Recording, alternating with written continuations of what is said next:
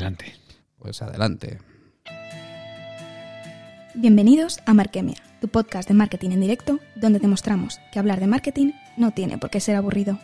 Si te gustan el emprendimiento y los negocios digitales, súmate a Carlos Rodera y Sergio Carbonell en nuestra charla semanal Sin Filtros. Asiste al combate, aporta tu punto de vista y sé parte de la experiencia. Ajustate los guantes. Bueno, yo siempre digo lo mismo porque la introducción parece que está como para que Carlos y yo vamos a crear mucha polémica entre los dos, pero al final prácticamente estamos de acuerdo en todo. Así que si alguno de los que vais a entrar a hablar cuando os apetezca, cuando estemos un ratito hablando y planteemos un poco el tema, queréis hacer un poco de polémica, tenéis alguna experiencia con el dropshipping que nosotros no hayamos contado y hay otra óptica diferente a la que nosotros tenemos, pues nada, pues fantástico, porque estamos deseando, estamos deseando que esto se convierta en un contraste de pareceres, que es así como se aprende siempre. Siempre la, una única vista, pues dice, instruye poco. Es mejor, es mejor tener múltiples visiones de un mismo tema. Bueno, pues, eh, ¿qué es el dropshipping? Eh, pues el dropshipping eh, es un término que se está utilizando cada vez más como sinónimo de ganancias de enormes, como de ganar mucho dinero y además de ser muy fácil. Básicamente se trata de tener un comercio electrónico, pero sin tener estocaje del producto que tú estás vendiendo. En principio se trataría de que tú tienes la capacidad de posicionar una página web, por ejemplo, en un determinado segmento de mercado para una determinada línea de producto, atraes una cantidad de público y esa cantidad de público que te compra, al final acaba comprando, tú coges el dinero y encargas a un proveedor que es el que se encarga del estocaje de ese producto y de enviarlo directamente al cliente que te ha comprado previamente. Más o menos la mecánica va así, ¿no, Carlos? Efectivamente, Sergio. El, funcionamiento, obviamente el dropshipping lo puedes hacer de diferentes eh, maneras, pero sí, la historia es que tú consigues a los clientes y luego hay un proveedor y tú simplemente mandas la orden al proveedor y el proveedor envía a los clientes directamente sin que tú...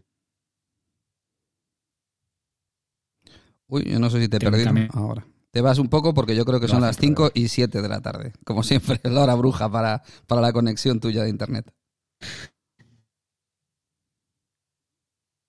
Nada, no te, no te escucho. Alejandro, ¿le oyes? raro porque... ¿Cómo es esto? Porque a mí se me está yendo, ¿eh? A mí se me va y se me viene y ya me he pasado el wifi al 4G. A mí creo que ya, eh, ya me ha entrado, ¿no? La cobertura. Sí, tú tienes los tres minutos de corte de todos los, de todos los días a las 5 y 7. Es impresionante, ¿eh? Es que no falla. Es, no falla. Ya voy a ver si hablo con la compañía. Es que además en portugués no me entiendo bien. Pero... Lo que os comentaba, sí, efectivamente, Sergio, disculpadme la, interrupción.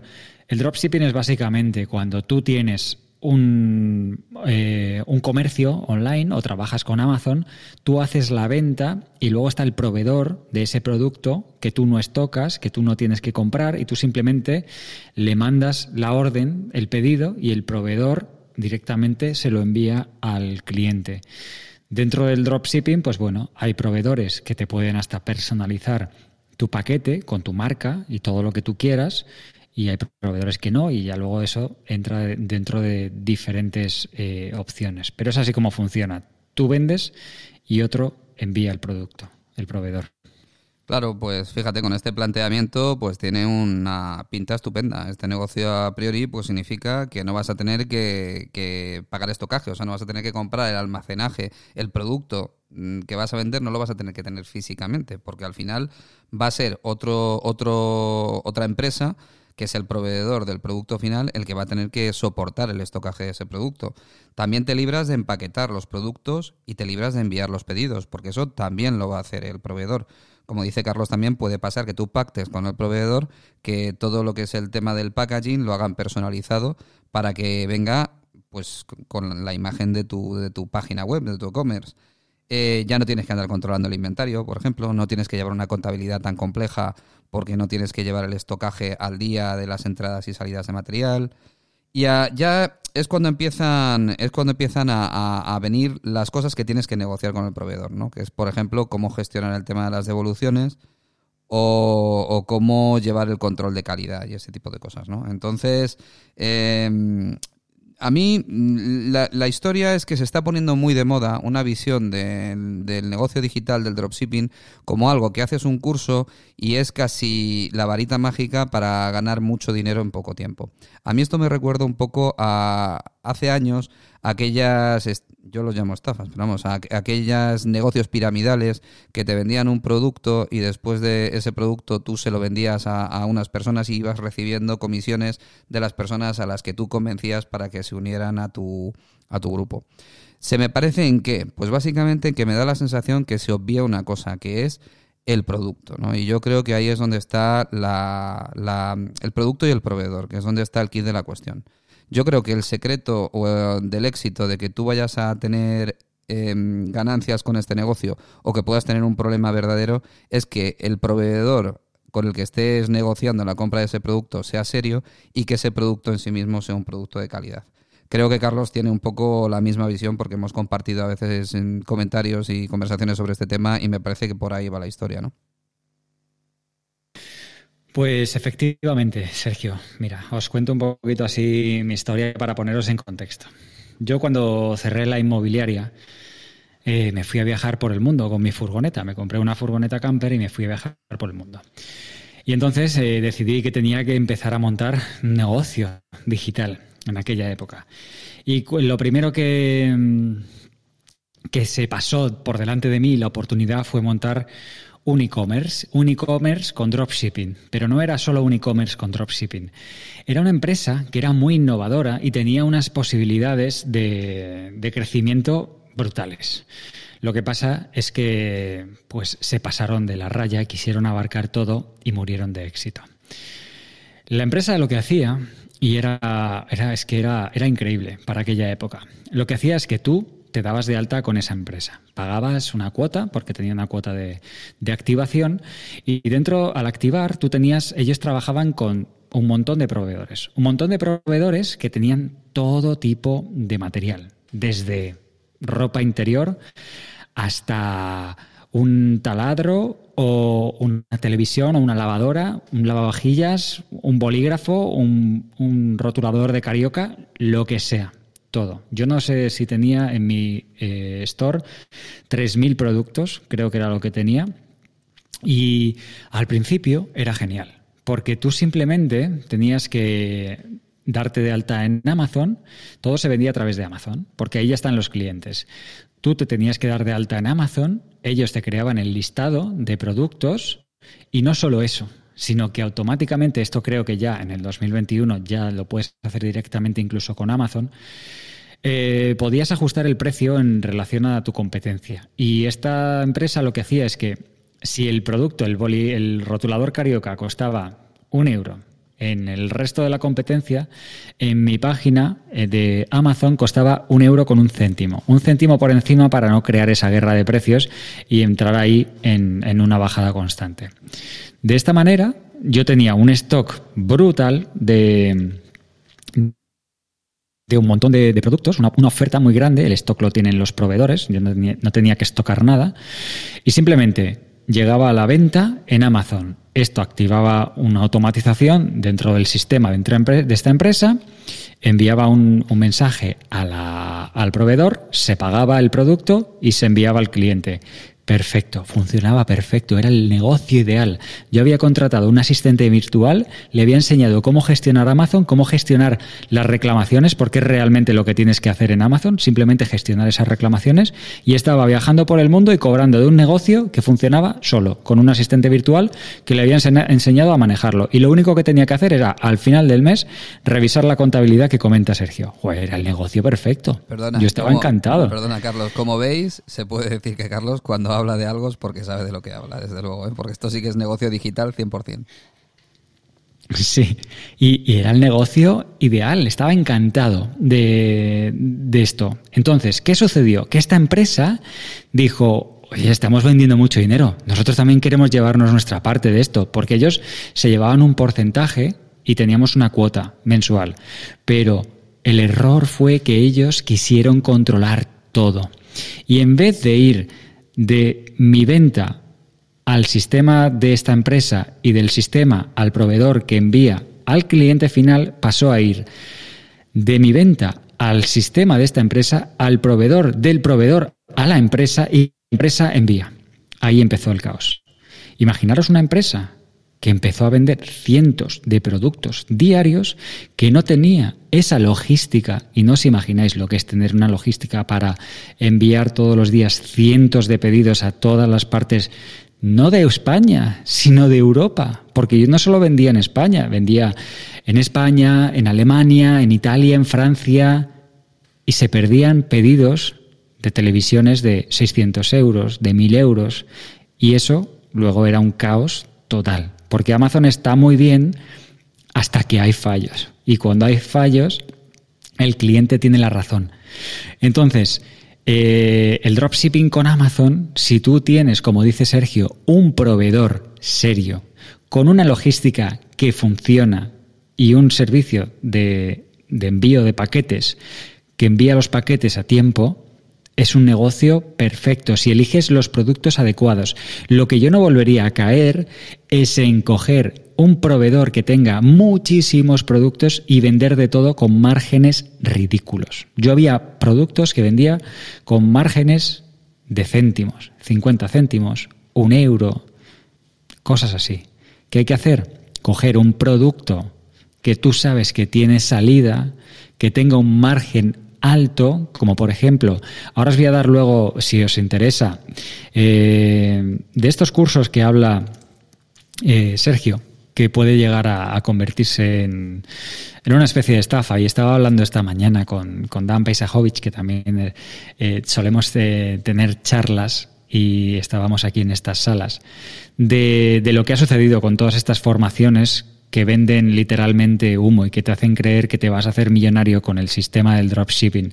Pero este tipo que os digo, que os voy a buscar ahora cuando eh, deje de hablar el, nombre del perfil para que lo veáis si queréis, estaba poniendo esta mañana o ayer eh, para vender en Amazon, pero él, él no aplica el dropshipping. Él lo que hace es que compra en China, estoca y directamente se lo da a Amazon para que Amazon lo distribuya un producto que él compra por 4 dólares y vende por 30 dólares. Ahí sí, ahí hay un margen importante, ahí hay un beneficio, ahí sí que te interesa.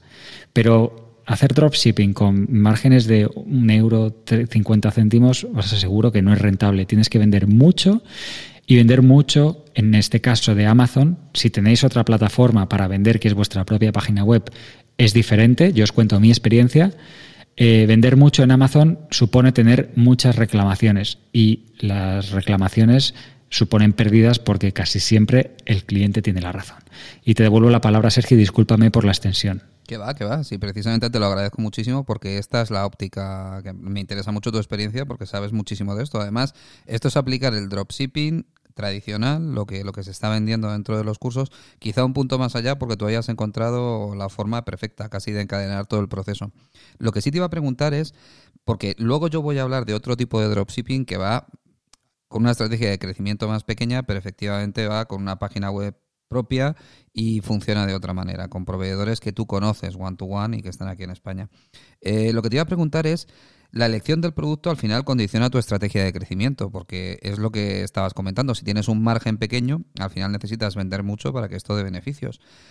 Claro, para vender mucho y con las tasas de conversión que se manejan en e-commerce, necesitas mucho tráfico. Entonces, crear tráfico, traer tráfico no es tan sencillo. Al final, o lo creas vía SEO, haciendo unas buenas fichas de producto en el e-commerce que estén muy bien posicionadas y tienes que saber hacer muy buen SEO para que un e-commerce posicione porque el SEO en el e-commerce es de lo más complicado que hay, sobre todo porque tienes muchísimos productos y tienes que posicionar cada una de las fichas de producto en muchas de las ocasiones. O creas contenido tipo blog, que al final es hacer inbound marketing para posicionar también. Esas son las dos estrategias que puedes utilizar para posicionarte en Google y traer visitas vía contenido orgánico, que te encuentren directamente por una búsqueda. Y luego tienes la otra vía que es pagar, ¿no? Hacer SEM, invertir en publicidad, bien en Facebook o bien en ads en Google y, empezar a traer tráfico. Pero claro, eh, ¿cómo lo hacías tú? Porque si no había tanto margen entonces, ¿cómo, cómo generabas tú esas visitas a la página web? Era, es, una curiosidad que, que tengo. Pues bien, Sergio, como te he comentado, yo trabajaba con Amazon. Amazon ya tiene el tráfico Tú cuando estás en Amazon no necesitas el trabajar ese, ese tráfico dentro de Google ni, ni pagar por el tráfico.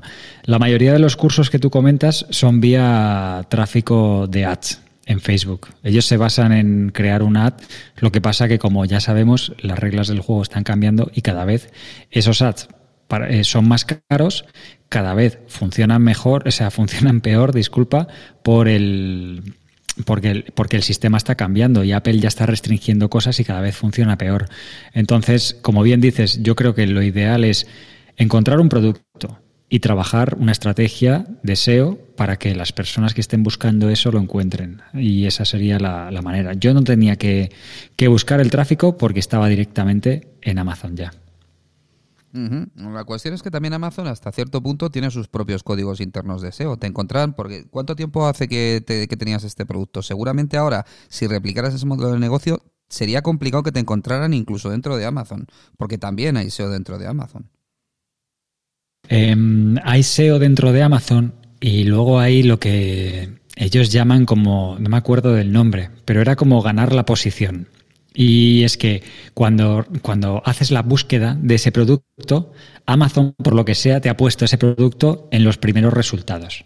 Y esto es lo que, lo que realmente se notaba. Cuando te ponía un producto dentro de esos primeros resultados, pues empezabas a vender mucho. Por eso el sistema de esta empresa era, jugamos a precio. Tenemos un robot que escanea cada segundo o cada minuto los precios de toda la competencia y, lo ajusta un céntimo por encima. De modo que Amazon, cuando busca los precios más competitivos y tú tienes 3.000 productos en tu catálogo, alguno de ellos entra arriba. Y cuando entra arriba, con tantas búsquedas, que con tantas palabras clave que estás abarcando, pues entra a la venta buenísimo. Lo que pasa es que eso es una estrategia arriesgada, ¿no? Porque estás jugando a puro precio. Si ya el e-commerce al final convences al cliente en la mayor parte de las ocasiones por precio, porque la comparativa online es muy fácil. Si estás haciendo la comparativa dentro de la propia plataforma de compra y además te estás posicionando como el más barato, pues evidentemente los, los márgenes se resienten. O sea que la verdad es que me parece súper agresivo, desde luego. Eso y que además, Sergio, eh, muchos de los, muchas de las descripciones de los productos estaban erradas, eran erróneas. Porque claro, 3.000 productos. Y de repente vendías una cama hinchable azul y le llegaba una verde. Y el cliente te decía, yo he comprado una azul. Y, y entonces veías la descripción y ponía, cama hinchable azul. ¿Quién tiene la razón? El cliente. ¿Quién pierde el dinero? Yo. Y por eso, pues, hubo estos problemas de, logística y demás al tener tantos productos. Por, por, lo tanto, yo realmente, si alguien se quisiera plantear estas opciones, estas alternativas, yo definiría muy bien productos que tengan unos buenos márgenes y que, realmente sepas que los vas a poder posicionar, como dices tú, en, a nivel de motor de búsqueda de Google y que, tengan salida. Los ads a largo plazo, al final, bueno, pues te puede salir rentable o no. Ya sabes también que si pagas ads en Google o en Facebook, hoy tienen un precio y si se incrementa la demanda, el precio, precio sube y te destroza el, el negocio. Bueno, de hecho, eh, Ads, Facebook Ads, fue la clave del crecimiento de algunos de los grandes e-commerce que ahora son leyenda aquí en, aquí en España y han sido modelos de negocio para otras empresas. Y recuerdo que la estrategia de crecimiento fue anunciarse en Facebook Ads cuando no existía todavía eh, prácticamente masa crítica de gente comprando anuncios en Facebook. Claro, ¿qué es lo que pasaba? Pues que el clic era súper barato. Entonces la inversión en publicidad era tan barata que salía, salía prácticamente regalado hacer una estrategia de publicidad en Facebook. ¿Qué ocurrió? Que estas empresas cuando empezaron a, crecer, siguieron apostando por Facebook Ads como plataforma de generar tráfico y el problema es que la, demanda de publicidad subió un montón y el coste por clic se incrementó de una manera brutal, de manera que hasta, hasta no se podían aguantarlo, no, no lo aguantaban los márgenes de los productos eh, la inversión en publicidad de Facebook. Pero hace 6, 7 años recuerdo que Facebook Ads era un vamos, un, un, chollazo, de verdad, la cantidad de tráfico que te traía y lo rentable que salía el clic, desde luego. Pero efectivamente, todo, valorarlo todo a la publicidad, evidentemente es un riesgo. Y ahora no hay plataformas baratas, me temo. De todas formas, tampoco seamos tremendistas. Quiero decir, que antes fuera un chollo no significa que ahora sea caro. Lo que pasa es que si estás jugando en un océano rojo, pues efectivamente va a haber una, una demanda brutal de, ese espacio. Ahora sigue siendo los ads, desde mi punto de vista, ¿eh? sigue siendo la publicidad más efectiva a la hora de comprar tráfico, porque es tan sencillo como tener una persona, un profesional que te haga esta gestión, porque no es llegar tú, meter el dinerito y darle al botón azul, que eso es lo que la gente se cree. Que llegas y dices, llega a Facebook dice promocionar, poner aquí 3 euros, no sé qué, le das al botón y ahí es la maquinita quien gestiona. Hoy en día las cosas no son tan sencillas, ¿no? Tú necesitas a alguien que te haga las segmentaciones y que te funcione. Y eso significa que si tienes un buen presupuesto y el, como bien dice Carlos, hay margen, pues yo creo que puede ser una buena opción. Digo esto por, hombre, porque tampoco eh, lo descabalguemos, ¿no? Y sí es cierto una cosa, y con esto termino esta, esta parte de la intervención. Con respecto a lo que a lo que estábamos hablando de dropshipping y lo que tiene que ver con todo esto, al final el, pensamiento es me estoy asociando con, me estoy asociando con la persona que entrega, me estoy asociando con el almacén, me estoy asociando con la logística, me estoy asociando con. Existen muchas formas de hacer logística. Una de ellas es Amazon como gran marketplace, pero hay otras maneras de poder hacer eso. Y seguro que Sergio nos va a contar ahora una diferentes opciones que, él tiene. ¿no? el, cuando uno elige eh, un proveedor, para mí, personalmente, para mí un proveedor es un socio, no es un no es alguien que lo puedo sustituir mañana porque he encontrado otro 10 euros más barato, ¿no? ¿Por qué? Porque hay un, un compromiso detrás mm, sobre el, sobre el producto que se entrega finalmente. Nosotros cuando trabajamos con diferentes empresas, desde la organización de, sus actividades, de sus eventos o estrategias que podemos hacer, nos involucramos como si fuéramos parte del equipo, ¿no? En cambio, cuando tú estás buscando que sea barato, porque no tengo dinero, porque no sé qué, porque fíjate, porque no sé cuánto, porque bla, bla, bla, bla, bla, al final eso lo único que te va a hacer es te vas a, vas a llegar al punto en el que pues el producto no se entrega o la campaña no es la correcta y todo eso es una cadena. O sea, el mundo digital es muy sencillo, pero no es fácil. ¿eh? No es fácil porque son demasiadas piezas interconectadas entre sí. Gracias, chicos buenísimo todo lo que estás diciendo, Alejandro. Efectivamente, tienes toda la razón del mundo. El Facebook Ads sigue siendo una fuente de tráfico impresionante. Lo que ocurre es que, claro, como lo has dicho tú, depende de qué es lo que estés anunciando. Si estás en un océano rojo, que es el ejemplo que has dicho tú de en cuanto a competitividad, que está lleno de competidores que están empujando por la misma palabra clave, el problema es que el clic te va a salir mucho más caro. Y sobre todo, y la diferencia yo creo que ahora sí que hay que saber mucho para poder invertir en Facebook Ads y hacer y sacarle rentabilidad. Como dices tú, yo lo pondría en manos de un experto para que, para que te ayude en una estrategia, porque si no puedes estar gastando dinero y no saber muy bien dónde se te está yendo el presupuesto. Y en cuanto a lo que decías tú de los proveedores, totalmente de acuerdo. El problema que el problema yo creo es que mucha gente va a mirar solamente el margen y no ve todo lo que hay detrás. Evidentemente, si tú tienes un problema con el producto y empiezan las devoluciones, en una sola devolución te puedes haber comido el margen de 10 operaciones a lo mejor. Entonces, lo que está claro es que lo tienes que enfocar exactamente como lo has dicho tú, como un partner. Y al final volvemos a lo que estábamos diciendo al principio, es clave elegir el proveedor y el producto si quieres hacer dropshipping. Efectivamente está Amazon, hay otras plataformas, pero lo que está claro es que si quieres hacerlo bien, tienes que hacer una prospección muy buena del mercado en el que te vas a, meter y, sentarte con el proveedor para ser para que sea tu socio, efectivamente. Mira, nosotros, yo voy a contar otra experiencia mía, experiencias nuestras, pero al final no deja de ser un e-commerce puro y duro en el que nosotros no tocamos nada ni fabricamos nada. Además, os voy a contar tres casos de tres e-commerce nuestros que son de fabricación. Ah, tiene la, ventaja de que no hay que estocar, lo digo para el proveedor porque nosotros no hacemos nada, eh, pero la desventaja de que hay que hacer los productos a medida, ¿no? Uno es bricotoldo.com. Mira, no sé si voy a poder cambiar el pin link. Entonces, esto es una página web que viene de que yo conozco el mercado del toldo de mi familia.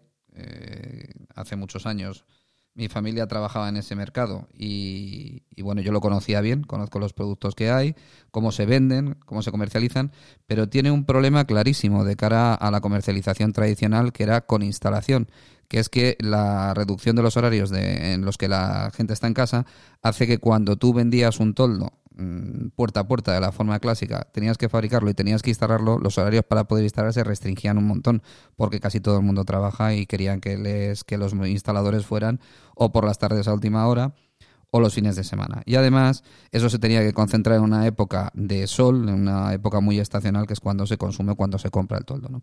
Entonces yo monté un e-commerce de toldos que se llama bricotoldo.com.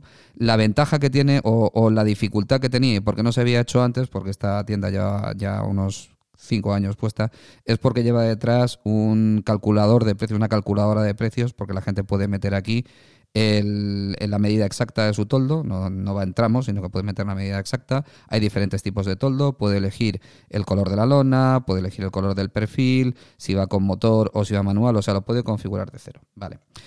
Claro, yo lo que tenía era el conocimiento, lo que tenía era la capacidad de convertir ese producto en una ficha que fuera vendible y la capacidad de posicionar ese comercio en, en, Internet. De hecho, si buscáis eh, compra toldos online o toldos online o toldos online económicos o venta toldos online o no sé, hay, no sé, toldos para chalets, me parece que también posicionamos. Posicionamos por un montón de cosas porque el SEO lo hacemos nosotros. Ahí entra un montón de visitas y además se ve que en verano se disparan. ¿Qué es lo que falta? Pues lo que falta es el proveedor que te haga toda la fabricación y la logística. En el caso de este producto en concreto, aparte de que hay que fabricar, que es uno de los problemas, de que los toldos hay una multitud de tipos diferentes y tiene que tener un estocaje de muchísimas piezas distintas y de muchísimos tipos de lonas, pues además es que hay que entregarlo y son productos que no son fáciles de entregar, porque mm, muchos de ellos superan los 3 metros. El problema es que la mayor parte de las agencias de transporte, más allá de 3 metros, no entregan. Entonces, tienes que tener una logística de proveedores de, de, última milla, que se llama, o de gente que pueda entregar productos voluminosos. Bueno, pues yo no paré hasta conseguir un proveedor, ese partner que dice Alejandro, que fuera fabricante directo, que no fuera distribuidor de un producto, sino que fuera fabricante para que pudiera responder si había algún tipo de problema con piezas, que no se quedara sin piezas, por ejemplo, si un cliente le faltaba algo a la hora de montar que además de eso fuera ágil, que tuviera estocaje de todo este material, que tenía que tener un, estocaje tremendo. O sea, esto para muchas empresas de toldos pequeñas es impensable. Entonces, este, como es fabricante directo, pues sí que lo tiene. Y la capacidad, sobre todo, de poder entregar. El resultado es que nosotros lo que hacemos es que comercializamos toldos, esta web posiciona sola, nosotros lo que hacemos es darle, darle luego más marcha en, en verano con el tema de publicidad y bueno, nosotros nos pagan, hemos puesto plataforma de pago de diferentes tipos, tiene PayPal, tiene Stripe, tiene las tarjetas clásicas y tiene también la posibilidad de pagar con aplazamiento. No sé si es, ah, con aplázame. Lo teníamos con paga más tarde antes, pero al final lo hicimos con aplázame. Con lo cual también esa fricción que hay de que es un producto que tampoco puede, un toldo puede llegar a valer mil y pico euros fácilmente, aunque la media del ticket suele estar en 400 y pico. Pues al final, si la gente lo quiere pagar, lo puede pagar a plazos nada más quedando su, su tarjeta. El resultado es que nosotros estamos convirtiendo el conocimiento de un producto en un e-commerce, el conocimiento de posicionar ese e-commerce en tráfico y el conocimiento del mercado de saber qué proveedor o la prospección del mercado de haber hecho el estudio de qué proveedor es el que nos puede servir el producto de manera más estable y garantizada, pues también lo hemos hecho y al final el producto se vende, funciona, la gente está contenta cero reclamaciones prácticamente. A mí me asombró incluso porque el cliente lo tiene que montar, que con una serie de, instrucciones que nosotros hicimos y algún vídeo explicativo y tal, la gente se arregla muy bien para montarlo y la verdad es que nos funciona estupendamente. Entonces, este es un ejemplo de cómo te puedes posicionar en algo que es complicado de hacer un e-commerce porque a lo mejor tiene esa parte técnica de poder configurar la medida, por ejemplo, que era la, la, la, la complicación de esto, ahora ya no, pero, pero era la complicación hace cinco años y entonces consigues colocarte y bueno, ahora mismo es que no nos bajan del SEO, no nos bajan de las primeras posiciones básicamente porque la página web tiene mucho tiempo y, seguimos haciendo, metiendo contenido continuamente. Entonces no sé si me queréis preguntar algo sobre esto, o si os ha parecido bien o mal, pero vamos, es un caso en el que no eh, conocemos la cara perfectamente del proveedor, conocemos su fábrica y tenemos un trato prácticamente de vernos todos los meses. Pues eh, Sergio, me parece súper interesante y sobre todo súper interesante la capacidad que tienes de buscar palabras clave y posicionarlas. Creo que el, SEO es un factor determinante en un negocio si quieres eh, mirarlo con, con, vistas al futuro, porque los ads, el SEM, las campañas pagadas están muy bien, pero pueden resultar no rentables a futuro dependiendo del coste de esos anuncios, como comentábamos antes, ¿no?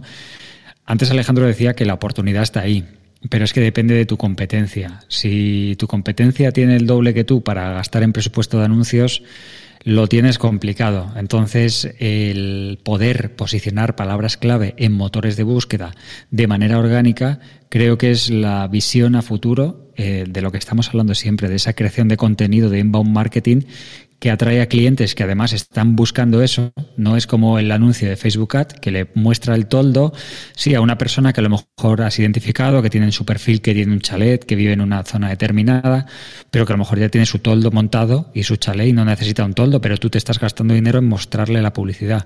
Sin embargo, esa opción que tú estás eh, poniendo por delante, que es ese SEO, ese, ese posicionamiento en los motores de búsqueda, creo que es lo más inteligente y lo más sostenible a futuro. Yo es que pienso que todo el mundo debería de, de, aprender SEO. Si tienes una, si tienes una página web y la tienes más allá de ser solamente un catálogo, que de todas formas, aunque sea, aunque la tengas como catálogo, también la tendrías que, tener cuidado en cuanto a los contenidos y que esos contenidos posicionen en Google. Desde luego es algo que incluso las mínimas nociones las deberías de tener incorporadas dentro de tu empresa y que hubiera gente que escribiera contenido dentro de esa web para que fuera posicionando. Porque al final es lo que te devuelve con creces mejor la inversión. O sea, al final lo que estás haciendo o sea, Alguien tiene que llevar la contraria, macho. A ver, es venga, dale, dale, dale. No podemos estar todos no, no, de acuerdo. Venga, hombre, por supuesto, si esto es un debate, dale, dale. No podemos estar todos de acuerdo. O sea, sí, hay una cosa que se llama largo plazo y otra cosa que se llama corto plazo. Entonces, cuando tú necesitas clientes que los necesitas ya, porque vas a hacer un lanzamiento, porque tu negocio, aunque haya competencia, aunque sea no sé qué, aunque estés cambiando el dinero, que lo hemos, lo hemos estado escuchando un montón de veces, eh, hay veces que, que, no te queda otra, ¿no? Que tienes que hacerlo por no quedarte fuera de, ya sabéis que la shortlist es la, es la, la, lista en la que las cinco marcas que se posicionan en tu cabeza son las que entran dentro de esa lista, ¿no? Es muy bien un ejercicio muy simple de hacer ahora mismo, que si yo os pregunto a cualquiera de vosotros inmediatamente, un, dos, tres, cuatro, cinco, cinco marcas de televisores, lo que os va a venir a la cabeza va a ser la marca de la tele de casa, la marca de cuando eres pequeño, la marca de hacerse ese ejercicio, os daréis cuenta de que eso es así, ¿no? Entonces, ¿qué ocurre? Que muchas veces, cuando tú estás haciendo cosas, efectivamente el SEO no es discutible, ¿vale? Lo que sucede es que el SEO es para el cliente que tiene la intención de compra ya, ya estoy buscando, ya yo ya quiero algo. Yo ya quiero, necesito un toldo, necesito un coche, necesito un coach, necesito un curso para aprender cómo funciona esto de, de, Clubhouse, ¿no? Necesito un rótulo importante en cualquier parte de España, lo que sea, perfecto, y me pongo a buscar y un SEO maravilloso, por supuesto, claro que sí, porque cuando tú vas a escribir una página es igual que no solo SEO, si tienes un mínimo de escritura persuasiva, que eso tú sabes bien y Carlos también, pues todo vas a multiplicar las ventas. Ahora bien, no nos perdamos de vista que la inmediatez muchas veces es necesaria y que existe ese recurso que a diferencia de la publicidad tradicional te permite hacer una segmentación, vamos, que ni en el mejor de los sueños en el mundo publicitario. Esa es mi opinión. ¿eh? Pues de nuevo te tengo que dar la razón, pero también te la matizo un poco si quieres. Mira, yo creo en la estrategia de, yo creo básicamente en la estrategia de inbound marketing, en la estrategia de creación de contenidos. Lo que ocurre es que eso es una estrategia a largo plazo, pero me gusta porque creas una imagen de marca que al final pasa un poco lo que tú estabas diciendo de las televisiones. No creo que sea tanto efecto de la publicidad, que también en el caso de las televisiones, pero también en Internet. Si no tienes la potencia de dinero como para poder hacer una inversión publicitaria mega masiva, pues al final el inbound marketing de crear un contenido en tu nicho que te sea para que seas reconocible y que alguien cuando quiera consumir un determinado producto, si por ejemplo ahora mismo está lo está petando Plátano Melón con es una página web que está dedicada exclusivamente al tema de juguetes eróticos. Pues esta gente hace mucho inbound marketing porque hace mucho contenido formativo sobre sobre el tema de juguetes sexuales, etcétera. Entonces, esa es una estrategia que funciona muy bien si la unes al SEO. ¿Cuándo yo creo que es imprescindible, imprescindible totalmente el SEM? ¿Cuándo es imprescindible la publicidad? Cuando tú tienes que conseguir, como dices, resultados en un corto plazo, es imposible recurrir al SEO o recurrir al marketing de contenidos para que te venga tráfico. Al final tienes que segmentar, hacer publicidad y esos resultados van a venir. Si tú tienes un, eso en un negocio, por ejemplo, de un lanzamiento. Si yo soy una marca que quiero permanecer muchos años en el mercado, yo lo que haría, y es lo que estamos haciendo y hasta ahora más o menos nos va bien, es apostar por el SEO en primer lugar, apostar por el inbound marketing de contenidos en segundo, y cuando yo quiero darle un turbo boost, como el que tenía el coche fantástico en el, en el salpicadero, cuando quiero darle un extra de, de, de, visitas a la página, entonces nos, nos, gastamos dinero en publicidad, que por ejemplo puede ser cuando hay un pico estacional, porque es cuando todo el mundo está comprando eh, toldos porque hace sol, en el caso de bricotoldo. Entonces, me parece que, como decías tú antes, al final se trata de ensamblar todas las piezas del puzzle, porque solas, a lo mejor si te dedicas solamente a la publicidad pagada, estás gastando dinero y mientras estés pagando está funcionando, pero luego te vas a quedar otra vez sin visitas. Entonces, me parece que va un poco por ahí, no sé si estás de acuerdo, Alejandro. Claro, claro. O sea, no solo es que, además que me parece que es el complemento perfecto. O sea, yo lo que trato de decir es que es que son las acciones, no son una u otra, o, esta o la otra, sino yo creo que es una continuidad, porque fíjate, y, y tú me dirás si así es o no. Cuando tú tienes un producto posicionado o tienes un producto que no está posicionado aún con SEO, en cambio tiene un buen SEO, le metes una buena campaña de tráfico, la gente llega, tiene el píxel de tiene el píxel de, de, Google, se da cuenta que la permanencia del enlace de la gente no es no hay un rebote, sino que realmente tal, todo eso empieza, es una maquinita que se pone a andar, es una maquinita que se pone a andar, y entonces cuando se pone a andar, el engranaje se pone en marcha, y ahí es cuando descubres la magia de Internet, ¿no? Cuando descubres que efectivamente el, la compra de tráfico te ha llevado a una web bien estructurada, bien explicada, bien definida, como las que hacéis vosotros, eh, en, este caso con un SEO, con un SEO adecuado, pues entonces es un fluir, ¿no? Yo, creo que una persona que, que invierte en tráfico y el resto no lo ha cuidado, va mal. Yo creo que una persona que está esperando a que el SEO le produzca, pues tiene que venir una ola, porque es que si no, no te va a producir el SEO. O sea, no, no, el, SEO es a medio, largo plazo, salvo que haya una enorme demanda y el resto no esté bien.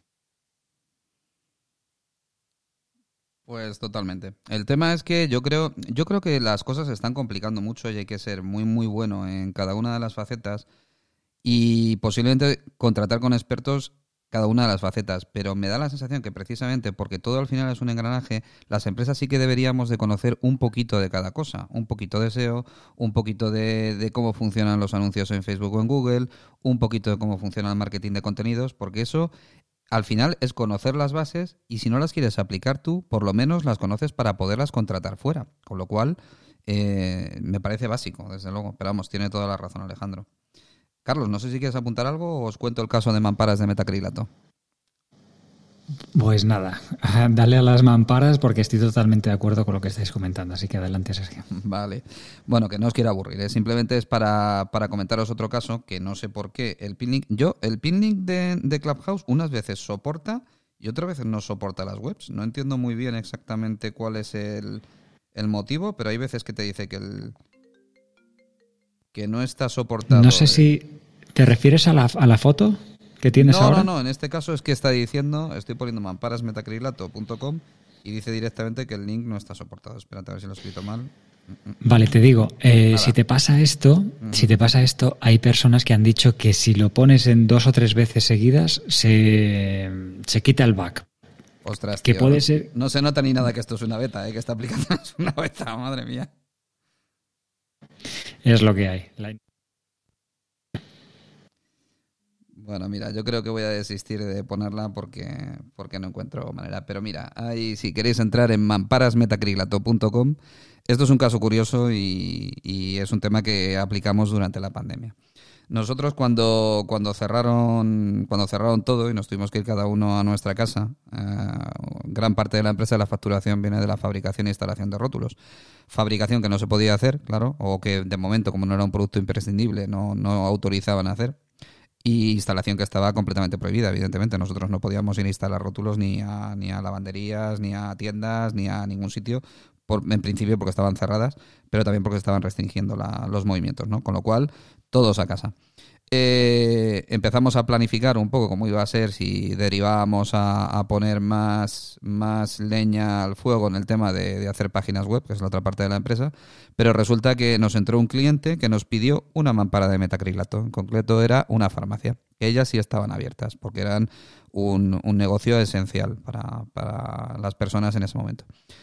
Eh, igual, nosotros no fabricamos, encargamos a un proveedor esa mampara, la enviamos y bueno, pues se nos encendió la lucecita y decidimos registrar mamparasmetacrilato.com y hacer un e-commerce. Yo creo que tardamos aproximadamente unos cinco días en hacer el e-commerce desde que lo pensamos hasta que estuvo online y todo evidentemente teniendo detrás una estrategia de posicionamiento SEO. Bueno, pues os puedo decir que en una semana tuvimos que volver a la fábrica tuvimos que volver a la oficina porque no podíamos estar atendiendo al teléfono en remoto. Los teléfonos estaban desviados a cada uno de los móviles de nosotros y nos saltaban. Pues tenemos una centralita IP, pero claro, es que era imposible, no era viable porque no, no, no sabíamos pasarnos bien las llamadas de uno a otro. Había tantísimas llamadas que comunicaba con, constantemente la centralita porque no estábamos allí. Así que al final decidimos volver, lo que yo, lógicamente como capitán del barco, pues iba todos los días y, la plantilla mía pues se turnaban mitad y mitad para que no hubiera mucha gente en la oficina, ¿no? Y bueno, si os enseño la gráfica de... Es una pena que no la haya capturado para ponerla en un, en un pin link, pero si veis la gráfica, los picos de la gráfica de Analytics eran brutales, porque en un principio cuando empezamos a lanzar la página ya hubo una subida tremenda, pero luego era curioso porque a medida que el gobierno iba abriendo sectores y, por ejemplo, decía que ya iban a abrir los estancos, pues nosotros inmediatamente posicionábamos una, una página que era mamparas para estancos, o mamparas para oficinas, o mamparas para panaderías. Y al final lo que ocurría era que la gente buscaba ese tipo de producto asociado a su actividad y nosotros veíamos como la curva de Analytics, el pico de Analytics se disparaba, ¿no? Que abrían los estancos, pues se disparaba y además nosotros traqueábamos y veíamos que entraban a estancos. Que abrían las peluquerías y las clínicas de estética, pues lo mismo. Igual, eh, al final de esto lo estoy dando, lo estoy, os lo estoy contando también porque es otro caso de dropshipping. Eh, había muchas empresas que no sabían qué hacer con el metacrilato, ¿de acuerdo? O sea, ellos dedicaban el metacrilato a otra cosa. Había gente que fabricaba muebles de metacrilato, rótulos se fabrican con metacrilato, displays de PLV para las tiendas. Y bueno, pues ellas sí empezaban a hacer el tema de mamparas porque les venía, pero tenían cero conocimiento tecnológico del, negocio online, no montaron ninguna ningún e-commerce. Entonces, si alguien les descolgaba el teléfono y les llamaba, las iban vendiendo una a una y luego aparte, pues bueno, pues hazme una transferencia, etcétera, etcétera. Nosotros lo teníamos todo ya procesado y digitalizado. Entonces, lo único que tuvimos que hacer fue contactar con dos o tres empresas de estas que tenían la capacidad y el estocaje de material para, para fabricarlas les dijimos, eh, desarrollamos unas medidas estándar para aprovechar, fijaros si, si la cosa fue dura, que no, no podíamos desperdiciar ni un centímetro cuadrado de metacrilato porque no había material, no se podía importar, no estaba todo paralizado, entonces no venía nada de fuera de España. En el plástico se llegó a acabar. ¿Qué ocurría? Pues que nosotros panelamos, cogimos las medidas de las mamparas de manera que se aprovecharan las medidas de las planchas originales de metacrilato de 3 metros por 2 metros. Pues entonces le decíamos a los clientes que las medidas eran esas y que no podíamos fabricar a medida.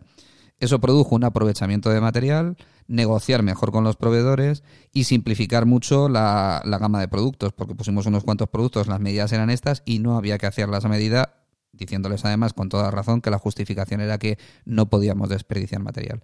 Entonces, estas empresas que tenían las máquinas paradas o con muy poca actividad porque no llegaban al público que estaba demandando ese producto a través del online, incluso había algunas, pues una era de Huesca, otra de La Coruña, o sea, sitios que tampoco estaban muy céntricos, pues la verdad es que encantados de trabajar con nosotros, ¿no? Igual, pues nosotros antes nos aseguramos de que tenían estocaje, de que podían cumplir con los plazos y de que la logística no tenía problemas a la hora de que los productos fueran entregados. También al principio hicimos un tracking con los clientes y les hacíamos un seguimiento con una pequeña encuesta de si habían quedado satisfechos, ¿no? Que tenemos un, un montón de, de... La verdad es que la gente agradecía, ¿no? Que se les sirviera este producto para seguir trabajando con seguridad. Y, así también gestionábamos un poco si el proveedor lo estaba haciendo bien. Entonces, estos dos ejemplos que os he dicho, os podría poner otro de, un, de unas fotografías textiles, otra web que tenemos que se llama Fotodomo, fotodomo.es. Eh, son páginas de nicho que al final lo que has hecho es aprovechar el conocimiento del producto, ver la oportunidad, hacerlo digital en un e-commerce y buscarte un proveedor para que te lo, para que te lo produzca. Yo creo que este es el dropshipping más interesante y os, os mm, sugeriría, os brindaría a los que estéis aquí y tengáis algún tipo de conocimiento sobre un sector determinado que veáis si hay alguna oportunidad de ese producto que estáis vendiendo en el sector, digitalizarlo, hacerlo hacerlo e-commerce si lo podéis fabricar vosotros y, tal, pues estupendo, es un canal más de venta que tenéis y si veis que, que es interesante a lo mejor no invertir en maquinaria ni invertir en estocaje y subcontratar con otro proveedor de fabricación, pues que lo hagáis porque me parece una forma, una forma interesante de trabajar el dropshipping.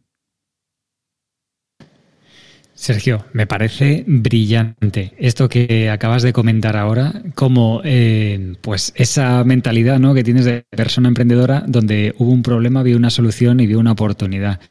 Y cómo las personas realmente con muy poquito dinero pueden realmente invertir y, desarrollar un proyecto. Me ha parecido increíble. Estaba viendo la página súper completa, cómo veías cada oportunidad en cada movimiento del gobierno de apertura de un negocio, de otro, y lo posicionabas.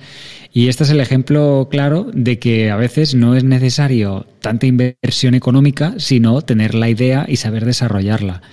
Así que lo primero que te voy a dar la enhorabuena y, no sé si quieres compartir volúmenes de ventas que se llegaron a hacer con esta página, pero me parece espectacular y una manera de motivar a la gente a que empiece a desarrollar sus ideas y que no es necesario pues esas inversiones, sino simplemente saber eh, lo que es una oportunidad ahora, cómo crear la página, por supuesto, y posicionarla para que lleguen a encontrarla. Porque muchas veces lo que sucede con las personas que empiezan de nuevo eh, un negocio es que montan la página, pero no saben hacer que la encuentren las personas, los, los, que la están buscando.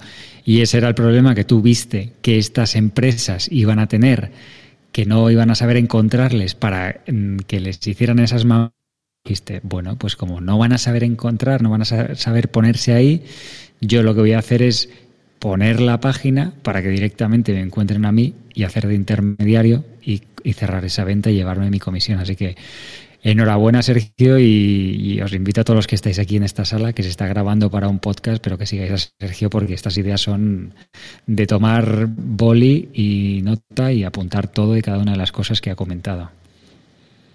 Bueno, tampoco te, agradezco muchísimo las flores, ¿eh? pero vamos, que esto al final de lo que se trata es de formarse, porque todo al final ha venido porque yo he leído mucho sobre este tipo de cosas. Entonces, pues sí, hombre, a lo mejor en el caso de Bricotoldo, por ejemplo, yo conocía de esto, en el caso de Mamparas de Metacrilato también, pero al final la estrategia eh, que yo, yo creo que me, me, vino un poco la inspiración de que hace muchos años yo recuerdo que eh, había una persona que se anticipaba viendo tendencias en Estados Unidos de cosas que lo estaban petando en Estados Unidos, ¿vale?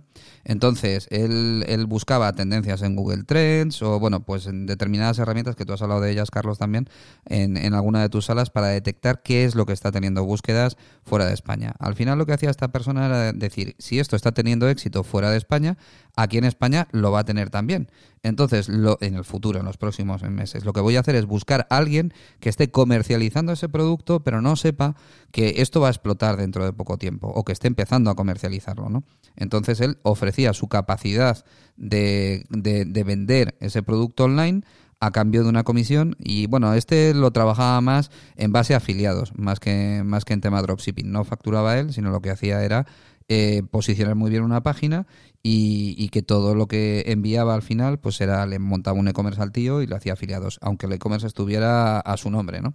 Entonces, al final de lo que se trata es de formarse mucho, yo creo. Otra cosa es que luego cuando, cuando te vas curtiendo y vas entrando en negocios y te vas enterando, pues se te afilan un poco las orejitas tipo Spock, ¿sabes? Y ya, y ya estás, y ya estás con la antena puesta y cuando te surge una oportunidad la aprovechas.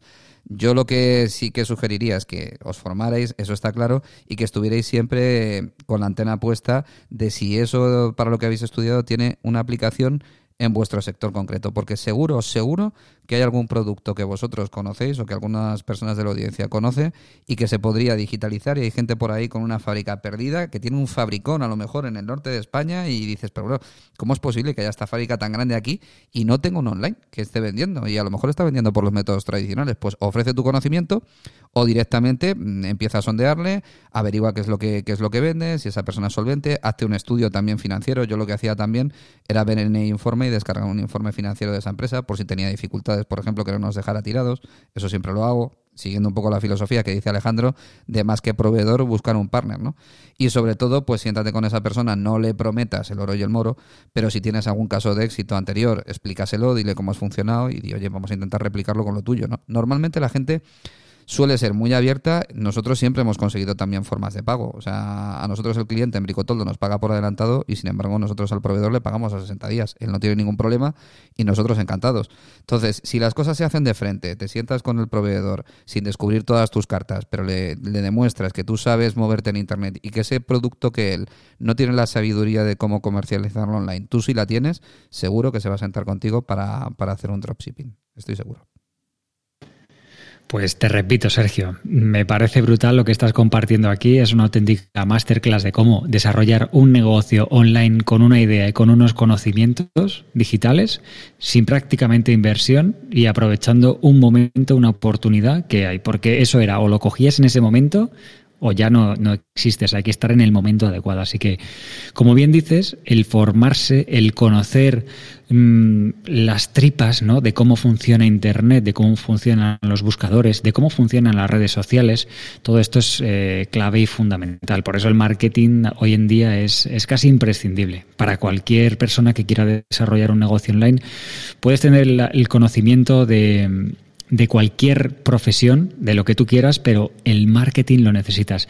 Y aunque vayas a contratar a alguien, tener esos conocimientos básicos son fundamentales para saber lo que están haciendo y tú poder decidir si quieres ir por ese camino o crees que hay otra estrategia que pudiera funcionar mejor. Así que de nuevo, Sergio, enhorabuena por ese éxito. Nada, hombre, yo encantado, muchas gracias, yo encantado de compartirlo. Mira, os voy a contar una cosa graciosa. Nosotros cuando, claro, como éramos de las primeros que vendíamos mamparas, pues nos empezaron a contactar un montón de, de, de, de, periódicos y de radios y tal. Entonces, yo, a mí me entrevistaron o para escribir en, o sea, hicieron noticias en periódicos citándonos a nosotros y ponían el enlace entrante, que era, que era lo que nos interesaba. También me hicieron una entrevista en la radio a altas horas de la noche, tampoco en prime time, pero me hicieron una entrevista sobre cómo era lo del tema de mamparas de metacrilato, etcétera, etcétera.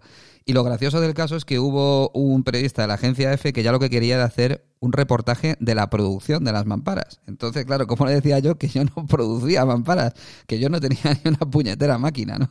Entonces, hablé con uno de mis proveedores, porque esto había que hacerlo, nos daban como tres o cuatro sitios donde poder rodar el, el reportaje, ¿no?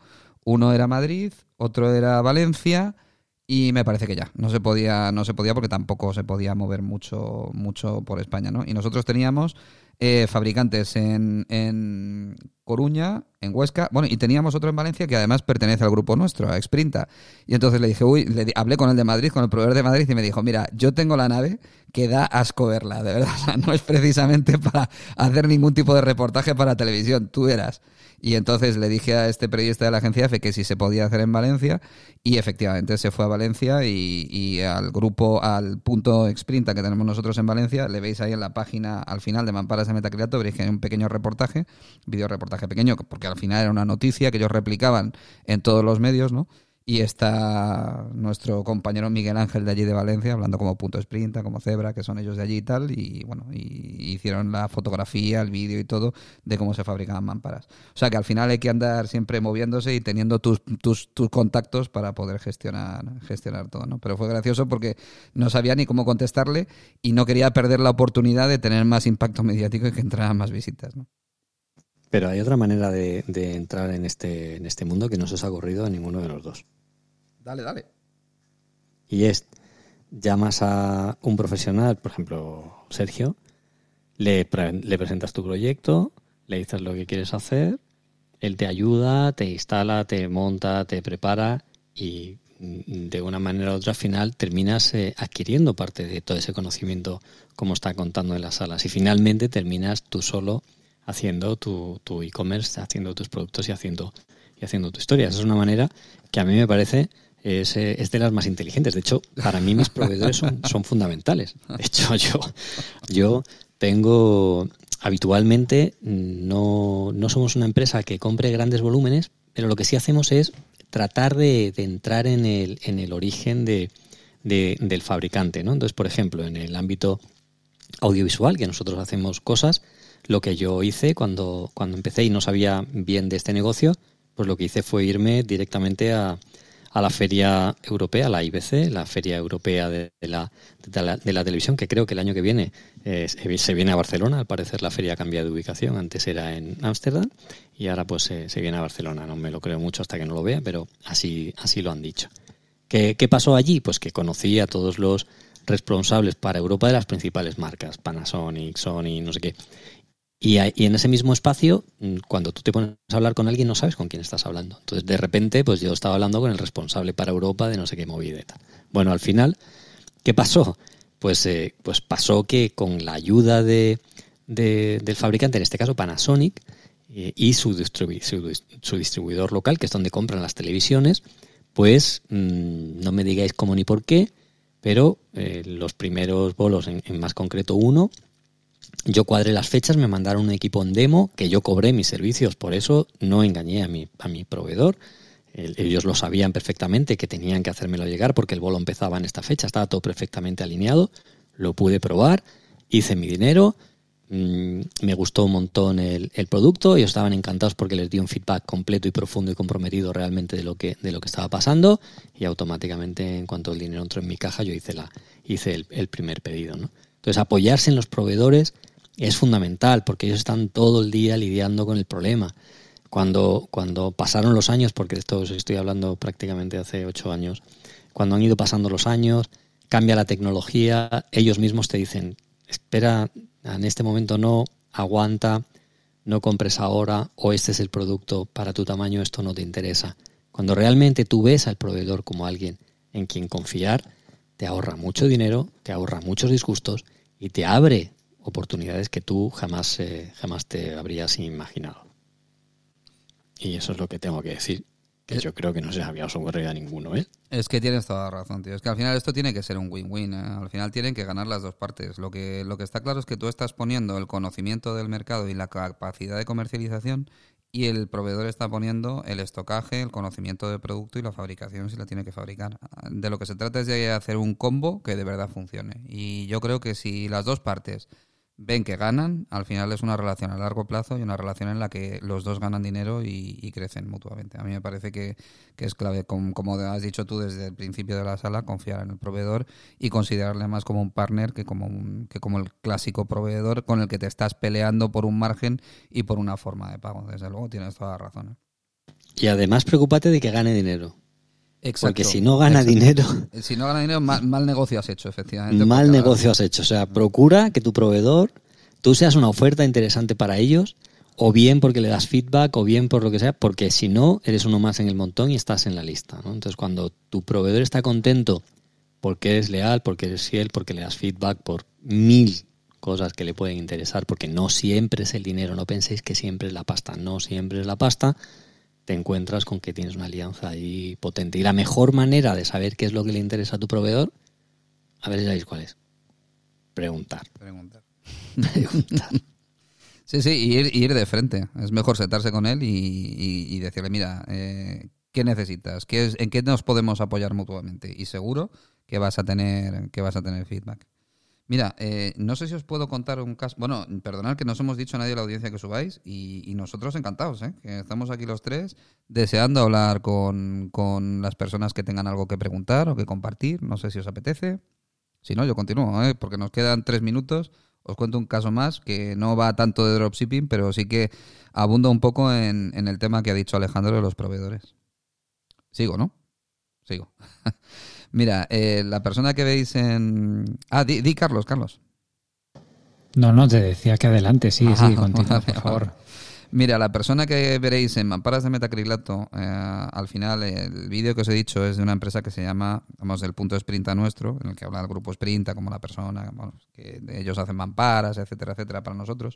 Bueno, pues esta empresa es una empresa de rótulos que tenía hace tres años eh, un, nada, una web bajo Flash. Es una empresa que tiene muchísima experiencia, que tiene muchísima maquinaria, de hecho se ve en el vídeo, y sin embargo le estaban quitando cuota de mercado a marchas forzadas, proveedores, o sea, competidores de rotulación que para nada tenían ni de lejos ni su experiencia, ni, ni su preparación técnica, ni, ni en cuanto a know-how, ni en cuanto a maquinaria. Pero ahí es donde viene el poder del online y es lo que os quiero contar ahora, ¿no? Esta persona, bueno, nosotros le hicimos la página web cebraexpress.com, se la reformamos completamente, la posicionamos y nada, empezó a despegar. La verdad es que el hombre encantado y tal, hasta tal punto que quiso que le enseñara a su hijo. Él entendió esa, esa filosofía de mejor tenerlo dentro, en house, el tema del marketing online, que tenerlo fuera. Y le vio el potencial. Tenía un producto, este señor tenía un producto que se llama Milawall, M-I-L-A-W-A-L-L. Es un producto tangencial, que lo tenía una distribución firmada con un, con un fabricante alemán de paredes para museos. Bueno, pues ese producto lo tenía prácticamente dormido. Al final, ¿qué ocurrió? Pues con lo que las pautas que le dimos a su hijo sobre cómo hacer páginas web, el chico las, las ah, aprendió excelentemente bien, es un excelente diseñador web ahora y además también aprendió a posicionar y crear una página que se llama equipamientomuseos.com. Bueno, es una página súper completa, no solamente sobre este producto, sobre Milawall, sino sobre todo tipo de equipamiento para museos y bueno, ahora mismo pues la verdad es que lo están petando, están en las primeras posiciones y le llaman de toda España para montar museos, ¿no? ¿Qué es lo que ocurre? Y aquí os voy a, ¿Cómo lo voy a enlazar con el tema del proveedor? Pues que este proveedor alemán, Milawall, le descolgó el teléfono hace dos meses y le dijo, Miguel Ángel, ¿qué pasa en España que estáis mejor que en ningún otro sitio del mundo?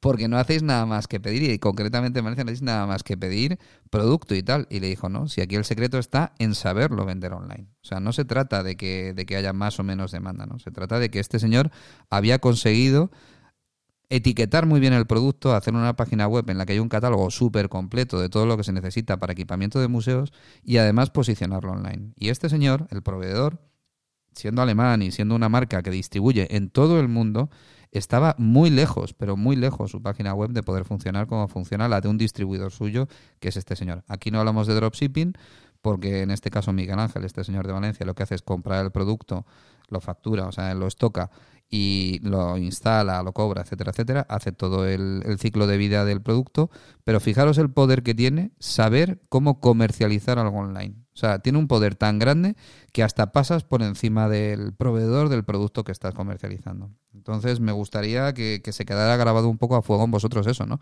Que tenéis que meter en el ADN de vuestra empresa el online para lo que sea si queréis aprender sobre dropshipping, podéis aprender sobre dropshipping y seguramente lo podréis acabar utilizando en vuestro negocio. Si queréis aprender sobre posicionamiento SEO, lo acabaréis pudiendo utilizar en vuestro negocio. Si queréis aprender sobre inbound marketing, lo acabaréis implementando en vuestro negocio. Pero todo esto al final os pone en la punta de lanza del mercado actual. Y de verdad, todavía hay mucha gente que os parecerá mentira, pero todavía hay mucha gente que de esto no sabe y tenéis una ventaja competitiva muy grande. Así que animaros a ello nada más. Totalmente, Sergio. Yo lo primero que quiero es agradecerte todo lo que nos has enseñado en la sala de hoy. Y, quiero, ya que has comentado esta última opción y para las personas que les hayas motivado, les hayas despertado esa idea de poder comercializar un producto online y la importancia de saber moverlo dentro de este mundo online, el poder comprar un producto y venderlo sin tener ese conocimiento a través de, como hemos dicho, de Amazon. El caso que os ponía antes de, esta persona que os decía de Instagram, ellos lo que hacen, la mayoría de los americanos ahora mismo, con el tema de la venta de productos online, es lo que llaman el FBA, que es cuando Amazon simplemente distribuye el producto. Tú compras el, el producto en China normalmente, porque es donde es más económico, lo mandas a Amazon Amazon te cobra un porcentaje por tener estocado tu producto en un palé, en un espacio, y luego Amazon se lleva también un porcentaje de la venta de cada producto vendido. Por ponerte un ejemplo de la última newsletter que he recibido de esta revista Trends, que os he comentado en algunas ocasiones en la sala, han, puesto como ejemplo en este Amazon FBA una empresa que está vendiendo con, con pinzas de estas del pelo al mes, un paquete de cuatro pinzas están vendiendo un volumen de 446 mil dólares mensuales en paquetes de pinzas de, pelo. Así que ahí os lo dejo como dato para que veáis la oportunidad que también existe con este Amazon FBA, por si queréis alguno, FBA, por si queréis alguno investigar sobre esto. Y ya lo dejo, que ya nos vamos de hora, Sergio, y te agradezco de nuevo la sala. Súper interesante y he aprendido un montón. Muchas gracias. Nada, aquí aprendemos todos de todos. Yo de ti y de Alejandro muchísimo también. Así que nada, pues eh, quedáis emplazados a la próxima sala el próximo martes también a las 5. Lo tenéis en el replay de mi perfil y creo que se queda también en el Club de Mentalidad Emprendedora de Carlos, que es donde estamos grabando esta sala. Y además eh, tenéis el, podcast en Spotify de Marquemia, marquemia.es, está la web, ahí veréis un extracto en texto de la sala, tendréis el enlace al episodio en Spotify y hay una cosa curiosa también que es que ponemos las estadísticas de la sala. Podéis ver la, la cantidad de personas que han estado aquí, el tiempo que han estado escuchando y bueno, los que han entrado y han salido. Ahora mismo nosotros solamente somos los tres speakers, pero si hubierais hablado también apareceríais ahí. Eh, me gustaría también que le echarais un vistazo a esto porque insisto mucho en que Clubhouse sea una plataforma en la que se comparta contenido de verdad que le interese a la gente y creo que ver las estadísticas y ver la cantidad de tiempo que enganchan las salas y la cantidad de personas que se quedan aquí después de pasar un buen rato, pues eh, le da un punto que yo creo que mucha gente no está valorando en cuanto al potencial de esta red para crecer en inbound marketing. Así que nada, animaros a que paséis a marquemia.es, a que escuchéis el podcast y por lo menos a mí, y creo que a Carlos y a Alejandro también, nos tenéis a vuestra disposición para lo que necesitéis por aquí en esta red. ¿De acuerdo? Así que sin más, si algo que queráis decir alguna cosa más, Carlos, Alejandro, despediros. En cuanto despidáis, yo pongo la musiquita, si os parece, y, nos vamos para, para la siguiente. Pues yo agradecer a todas las personas que han estado acompañándonos ahí abajo, porque la verdad es que si no sería una conversación entre tres. Y agradecerte a ti, Sergio, y a Carlos, por supuesto, el empeño que le ponéis siempre a hacer todo este tipo de cuestiones y a regalar y a regalar y a regalar y a regalar talento y a regalar conocimiento que habitualmente es mm, fácil encontrarte no sé cuántos cursos donde se explican estas cosas pagando y aquí vosotros eh, lo hacéis eh, completamente gratis. Gracias a todos. Pues igualmente, gracias Sergio, gracias Alejandro y gracias a todo el mundo que ha estado ahí abajo y os invito, como dice Sergio, a empezar a crear contenido, a empezar a hacer creer esta, a crecer esta red social y que nos vemos el próximo martes a las 5 de la tarde. Gracias Sergio. Un abrazo enorme para todos chicos, muchas gracias a todos. Un abrazo enorme para todos chicos, que muchísimas gracias de nuevo y nos vemos. Pongo la musiquita. Un saludo. Hasta aquí el combate de hoy. Esperamos que te haya gustado. En marquemia.es encontrarás más episodios sobre marketing, emprendimiento y negocios online. Síguenos en Spotify o déjanos un comentario en iTunes. Nos vemos en el siguiente asalto en Marquemia. Hasta la próxima.